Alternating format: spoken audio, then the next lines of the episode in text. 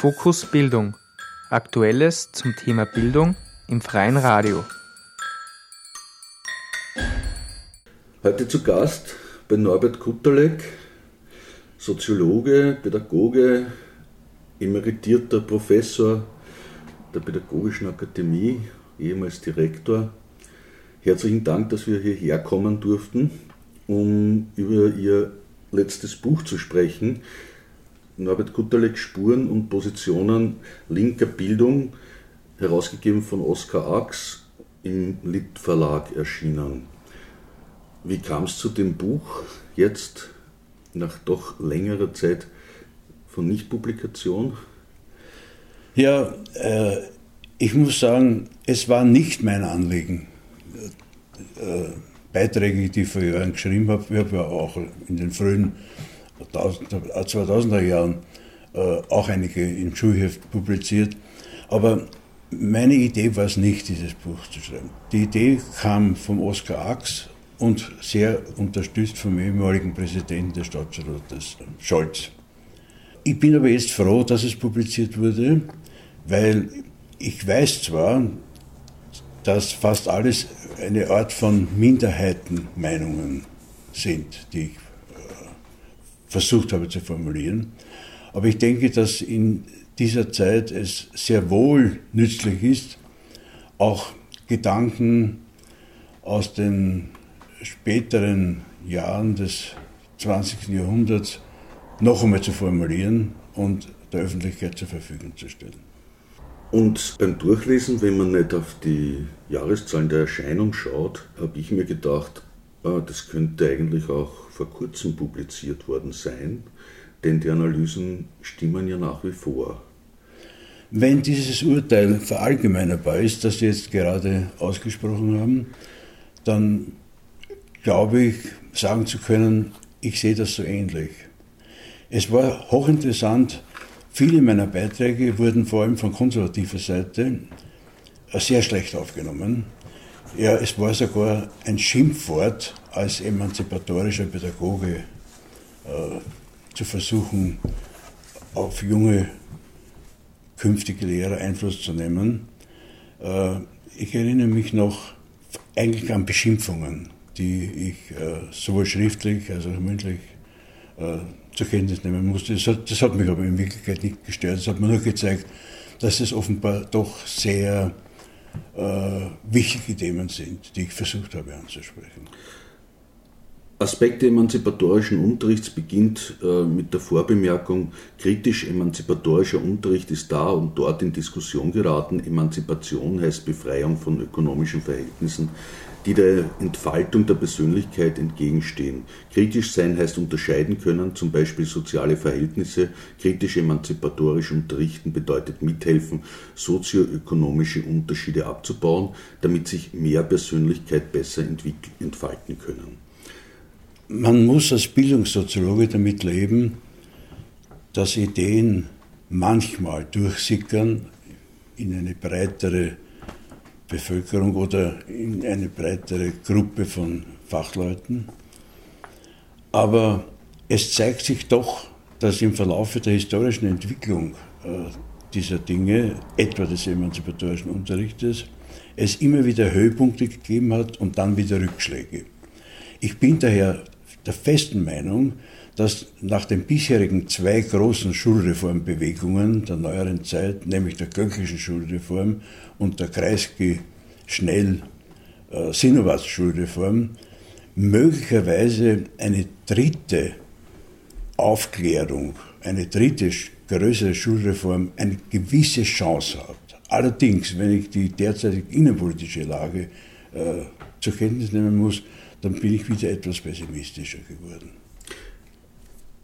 Jetzt, Sie haben sich ja immer ausgesprochen, auch kritisch gegenüber den Schulbüchern und der, des heimlichen Lehrplans, der da drinnen steckt.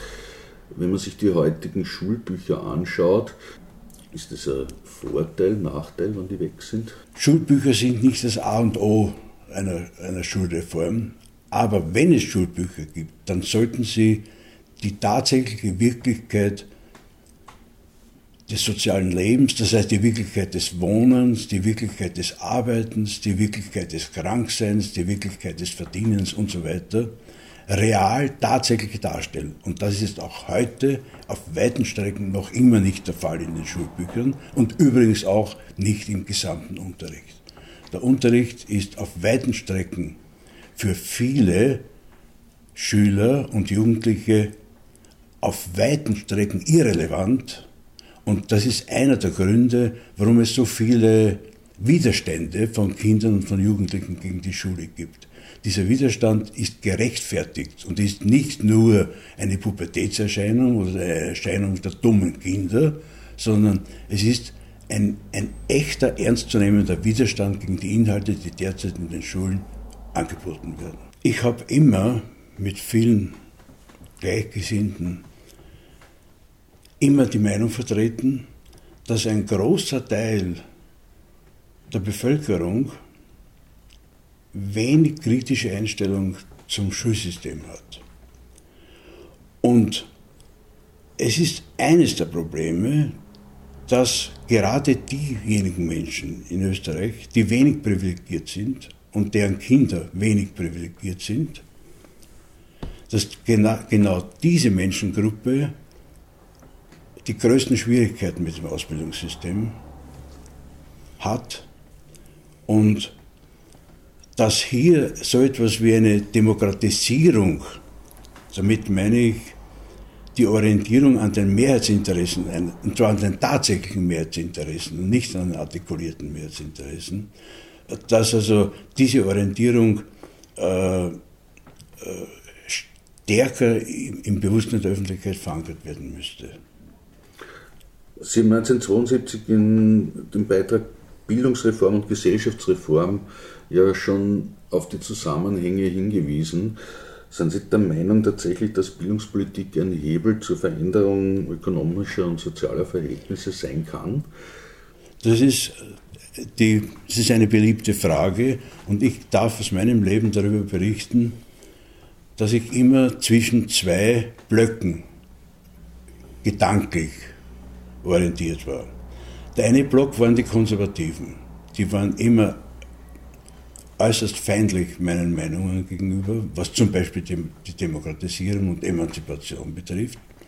Aber ich habe auch bei den linker Stehenden, als ich selber bin, starke Feindschaft immer empfinden müssen, weil die meinten, ich verschleiere in Wirklichkeit die realen Verhältnisse durch meine, durch meine Forderungen. Also die zwei Blöcke waren Konservative gegen stärker Linke.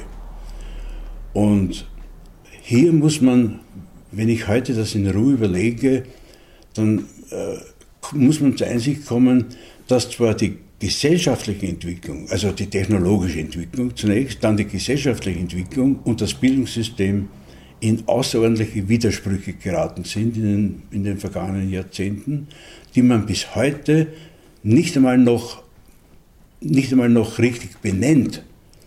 Es ist oft sehr, eine sehr diffuse Ablehnung des schulischen Umfeldes. Aber wenn man dann konkret fragt, und was sollte eigentlich äh, verändert werden, dann kommen fast nie Antworten. Wenn ich Leserbriefe lese, es wird immer nur gesagt, die Schule muss sich verändern, äh, äh, die, es, es, muss wichtige Reformen geben, aber wenn man dann fragt, welche, dann kommen fast keine Antworten, weil es die Leute selber nicht genau wissen. Und dort ist eine der Schwächen. Jetzt hat es aber zum Beispiel die Initiative von äh, dem ehemaligen Finanzminister Androsch und anderen gegeben, Bildungsvolksbegehren. Das sind ja ganz konkrete äh, Sachen auf den Tisch gelegt worden. Das ist sicher richtig, aber ich habe den Eindruck,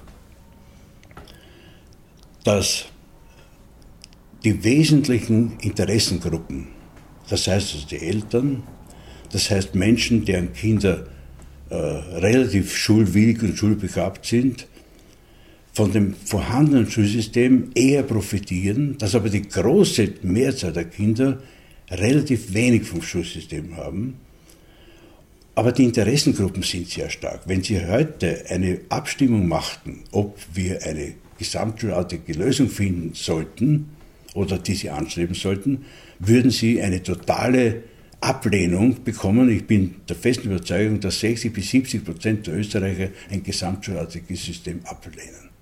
Damit haben wir ein demokratiepolitisches Problem. Denn die, äh, die, die, die wahre Analyse des, des Bildungssystems zeigt die Schwächen ziemlich deutlich auf, was aber auch kluge Bildungssoziologen, etwa im Bildungsbericht 2012, äh, angeboten wird, es finden fast niemals äh, Überlegungen statt, welche gesellschaftlichen Kräfte warum bestimmte demokratische Verbesserungen ablehnen. Sogar Wissenschaftler befassen sich nicht mit Gruppen, die Schulreform ablehnen. Und das ist eine ganz außerordentliche Sache. Äh, manchmal steckt Feigheit dahinter. Die verlieren möglicherweise Aufträge, sie, sie werden möglicherweise in ihrer Karriere etwas behindert, sodass auch Bildungssoziologen anfällig sind für, ich würde sagen, konservative Überlegungen im Schulwesen. Was wären dann Ihre Thesen oder Überlegungen, wo sind die Verhinderer?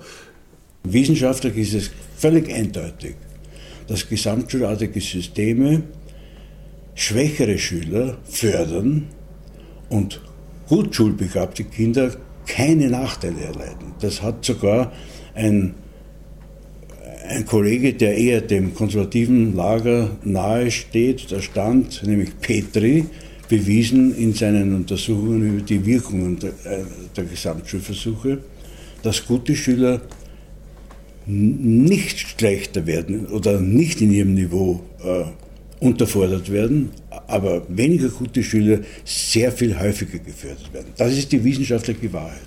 Eine zweite wissenschaftliche Wahrheit ist, dass alle Methoden, die wir derzeit haben, um eine, eine Vorausschau, eine Prognose für die, über, die, über die künftige Entwicklung von Kindern, zum Beispiel in der vierten Schulstufe, völlig unzureichend sind. Wir wissen ganz genau, dass die, dass die Zusammenhänge so niedrig sind, dass sie zwar für Gruppen von Kindern stimmen können, aber für das einzelne Kind sind diese Methoden völlig ungeeignet, eine Prognose abzugeben. Das gilt sowohl für Aufnahmeprüfungen, die jetzt wieder ins, ins Gerede gekommen sind.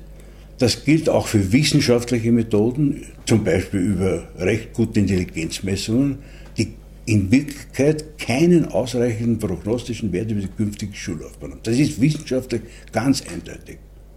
Politisch ist es so, dass die konservativen Kräfte, in Österreich heißt das im Wesentlichen die österreichische Volkspartei, nicht alle natürlich, es gibt auch in der österreichischen Volkspartei kritische Geister, aber in, in der Mehrzahl äh, werden Reformen, die wissenschaftlich als völlig klar richtig, als richtig erkannt werden, absichtlich nicht durchgeführt.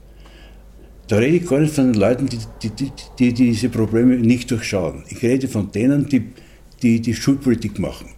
Das gilt sowohl, bitte nicht böse zu sein, wenn ich so offen bin, das gilt auch für rote Funktionäre. Es gibt eine, es gibt eine Funktionärin eine, äh, im Schulwesen, die bei ihrem Antritt in ihrer Funktion gesagt hat, äh, ein SPÖ-Mitglied übrigens, äh, die Gesamtschule ist ein Anachronismus.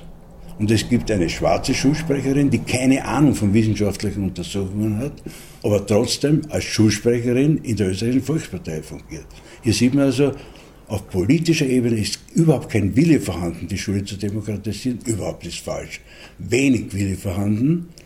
Und auf der äh, sozialdemokratischen Seite ist die Sorge, die ökonomische Sorge, dass alles sehr teuer wird, überhaupt jetzt, wenn ich denke an die Budgetüberlegungen, die derzeit stattfinden, dass eine wirkliche Bereitschaft, eine dritte größere Schulreform durchzuführen, auch bei der Sozialdemokratischen Partei nicht gegeben ist.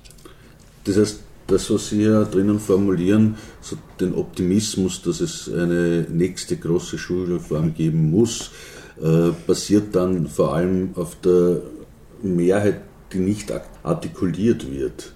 Oder die Hoffnung darauf? Das sind zwei Dinge, die Hoffnung und, und das Wissen. Die Hoffnung, die Hoffnung habe ich auch in meinem Alter noch nicht aufgegeben. Ich kann allerdings nicht sagen, ob, diese, ob sich das bezieht auf die kommende Legislaturperiode, also auf die nächsten fünf Jahre. Da bin ich eher pessimistisch. Aber in der Summe, in der Summe wird die Wahrheit, die zumutbar ist, wie eine berühmte Schriftstellerin gesagt hat, äh, die Wahrheit wird sich allmählich durchsetzen. Es bedarf dazu aber einer, einer Arbeit, die die Mühe nicht scheut, die damit verbunden ist. Viele der Beiträge sind 40 Jahre alt. Äh, es gab viele Jahre sozialdemokratische Schulpolitik und es gab viele Leute, die diese Mühen schon auf sich genommen haben.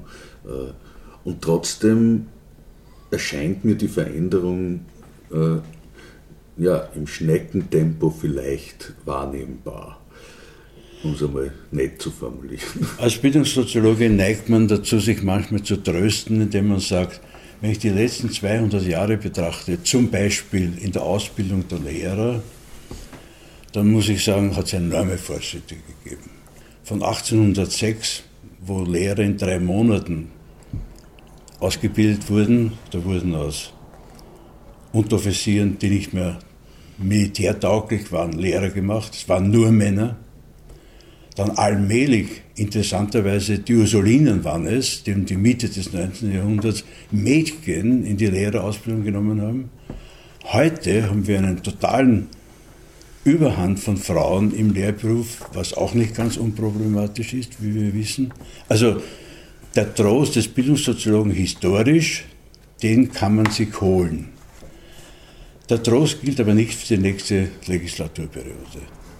Die Sozialdemokratie war ursprünglich, wenn ich den Zeitraum jetzt etwas einschränke, ja bekanntlich durch die berühmte Zweidrittelmehrheit, das, es waren zwei Drittel der Abgeordneten erforderlich, um Schulgesetze zu ändern, die gibt es zwar jetzt nicht mehr, aber die Sozialdemokratie weiß ja auch, wie die, mein, wie die, wie die Mehrheitsmeinungen in der Wirklichkeit sind. Und das müsste daher auch die Sozialdemokratie das sehr schwierig auf sich nehmen, gegen Mehrheitsmeinungen äh, Ideen versuchen umzusetzen. Und das ist eine besonders schwierige Aufgabe. In einer großen Koalition aber leichter als sozusagen mit einer Minderheitsregierung. Äh, äh, Sie meinen, die Verhinderung ist leichter durch eine Koalitionsregierung. Okay. In einer Minderheitsregierung ist es auch schwierig. In Wirklichkeit ging es nur in einer, in einer Regierung mit zumindest relativer Mehrheit.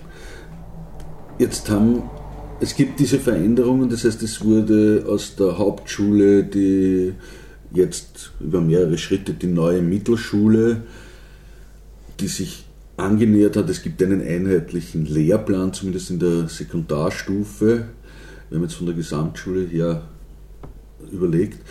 Und es gibt eben eine Lehr Pädagoginnenbildung neu, die jetzt beschlossen wurde und gerade beginnt in der Umsetzung. Das waren Sie Direktor der PEDAG, der Pädagogischen Akademien, der Vorläufer der jetzigen Pädagogischen Hochschulen und auch langjährig Lehrer dort.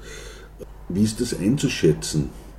Ist das tatsächlich ein sich anpassen an eine Fortschritt oder ein, ein Aufgreifen einer fortschrittlichen Entwicklung oder ist es eine Strategie der Verhinderung, weiterhin zweigleisige Systeme aufrechtzuerhalten.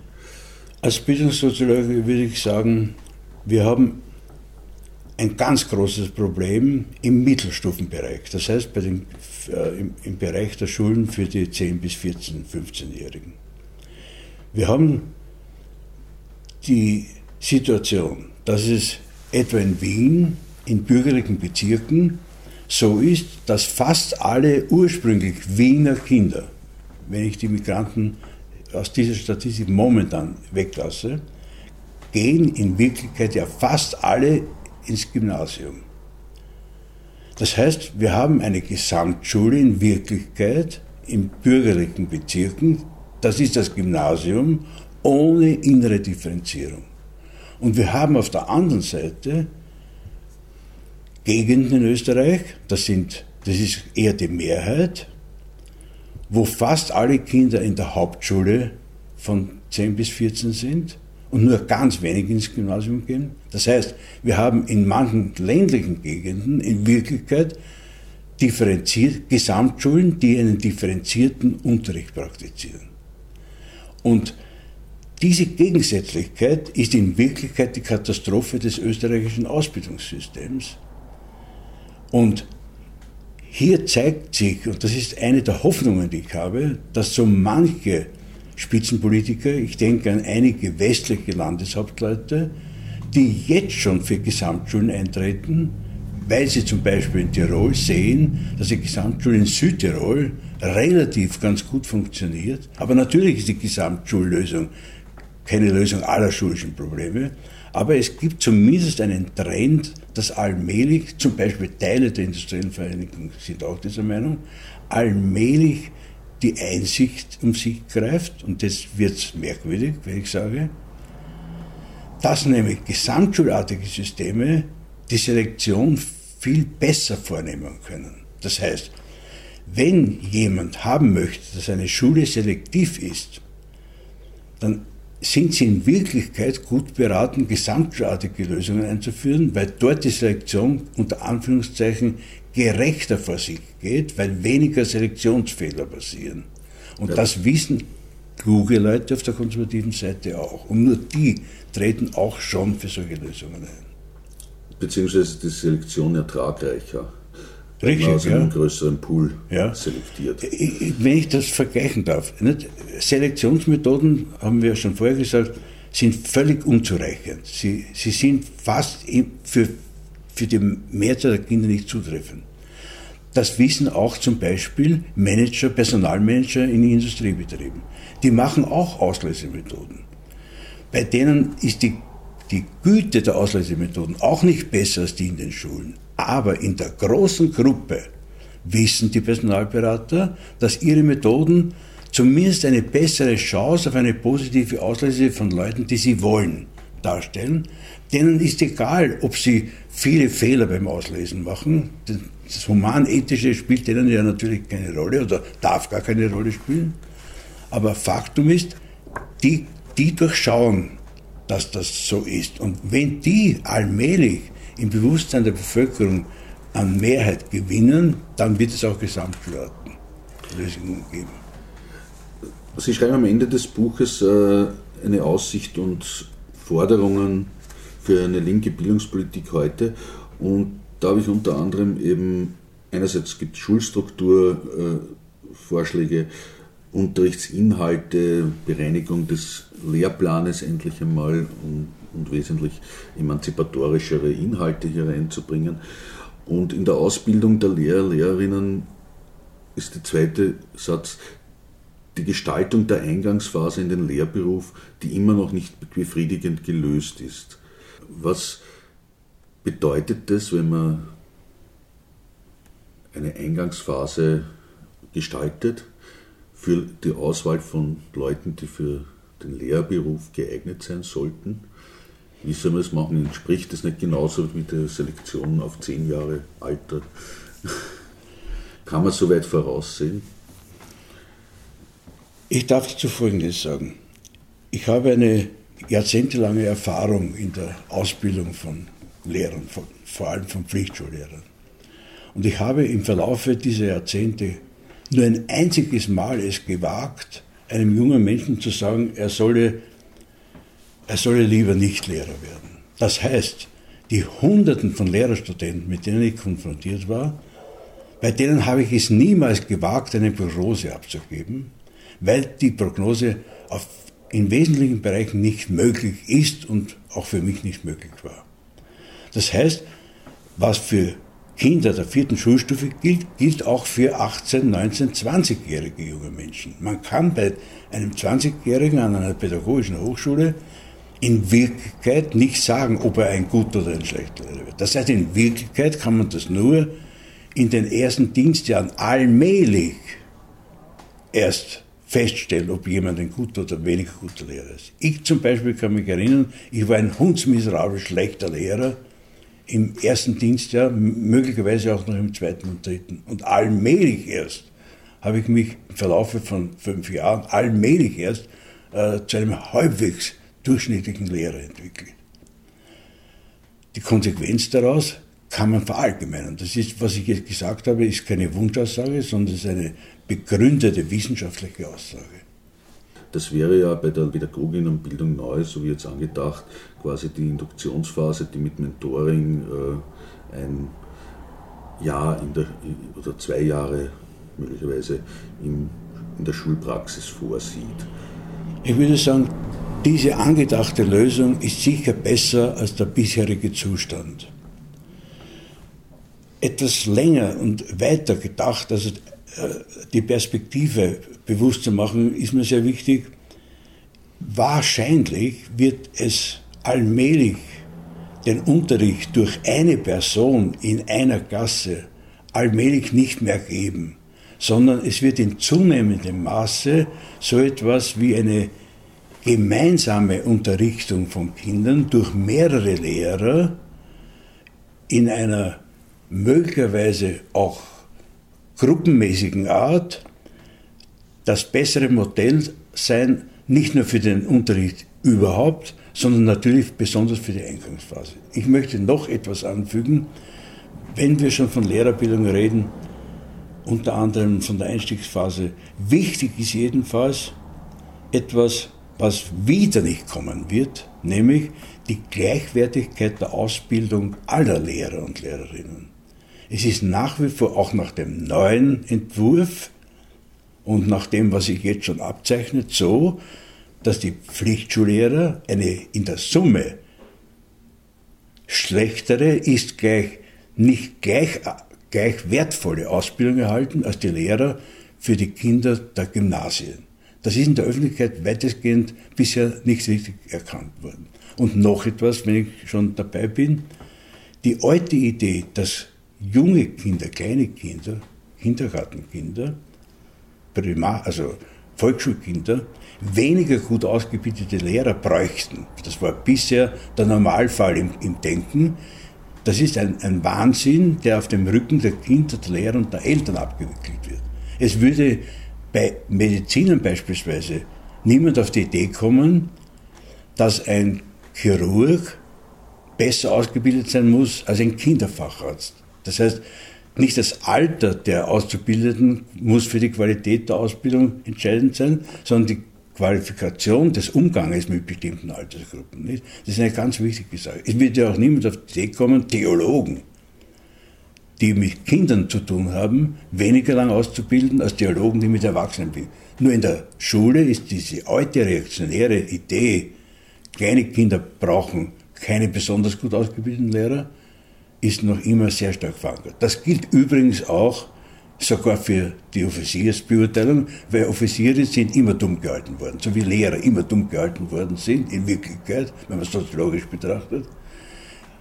Auch Offiziere werden nicht an einer Hochschule ausgebildet, sondern sie haben zumindest zwar schon eine Fachhochschule, aber eine vollakademische Ausbildung erhalten Offiziere auch nicht. Volksschullehrer erhalten keine vollakademische Ausbildung. Offiziere erhalten keine vollakademische Ausbildung. Das heißt, Berufe, die großen Einfluss auf große Massen der Bevölkerung haben, werden, ich sage es etwas schärfer, künstlich dumm gehalten. Vielen Dank für Ihre Mühen, die künstliche Dummheit äh, doch immer wieder aufzuhellen und vielleicht äh, emanzipatorische Ansätze ins Schulsystem zu bringen. Vielen Dank fürs Gespräch und ich hoffe, wir sehen einander wieder, wenn sich doch das eine oder andere zum Besseren gewendet hat. Würde mich sehr freuen. Danke. Danke.